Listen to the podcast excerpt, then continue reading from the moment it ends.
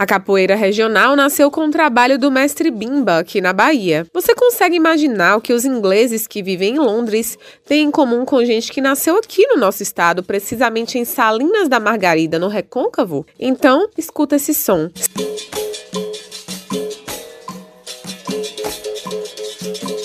Certamente lhe é familiar. É o som do berimbau, o som que ajuda a dar ritmo às rodas de capoeira. E foi a partir da capoeira que nasceu uma conexão de amizade e valorização da nossa cultura no exterior. Henrique Franklin é inglês e revela que quando veio ao Brasil se encantou pela prática. A primeira vez que eu vi a capoeira foi lá na escola de João Grande, não, João Pequeno, e era 1991. Eu estava de passeio aqui no em Salvador com minha namorada, eu fui lá ver. E adorei, gostei muito, porque vi todos jogando um, um, uma dança, uma luta com alto respeito, e aí fiquei fascinado. A capoeira na Inglaterra é vista como uma coisa exótica ainda, mas as pessoas já conhecem mais e tem muitas pessoas que têm praticado a capoeira há anos.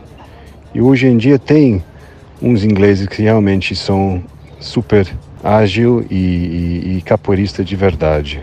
E até uns que agora moram no Brasil e praticam capoeira com grandes mestres. A capoeira, para mim, representa a liberdade. E também, como meu mestre sempre me ensinou, o marinheiro, a capoeira foi a minha faculdade a faculdade da vida e me preparou bem para isso. Valcir Batista Lima, mais conhecido como mestre marinheiro, nasceu em Salinas da Margarida, no Recôncavo Baiano, e muito jovem aprendeu capoeira na Academia do Mestre Bimba, no Centro Histórico. Com a capoeira, visitou muitos países. Está sempre na Europa, ministrando cursos, avaliando alunos, ensinando a capoeira regional. Eu sou uma pessoa de comunidade pobre, como a maioria, grande maioria dos capoeiristas. Temos o privilégio de ter um respeito e um reconhecimento pela comunidade estrangeira. Eles fazem o investimento, aprendem a capoeira com a gente quando vem aqui, né? Se dedica, torna-se também educador de capoeira lá no país dele, no continente dele, é, forma grandes grupos e o ponto-chave é a presença do mestre brasileiro, pelo menos uma vez no ano, sair lá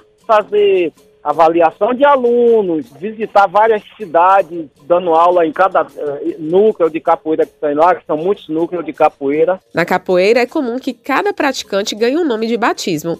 O do inglês Henrique Franklin é super-homem, porque parece com um personagem dos quadrinhos e do cinema. Já o baiano Valcir Batista é o mestre marinheiro, porque é um homem do mar, trabalha como salva-vidas na Orla de Salvador. Mas é de avião que ele corre o mundo levando a nossa arte.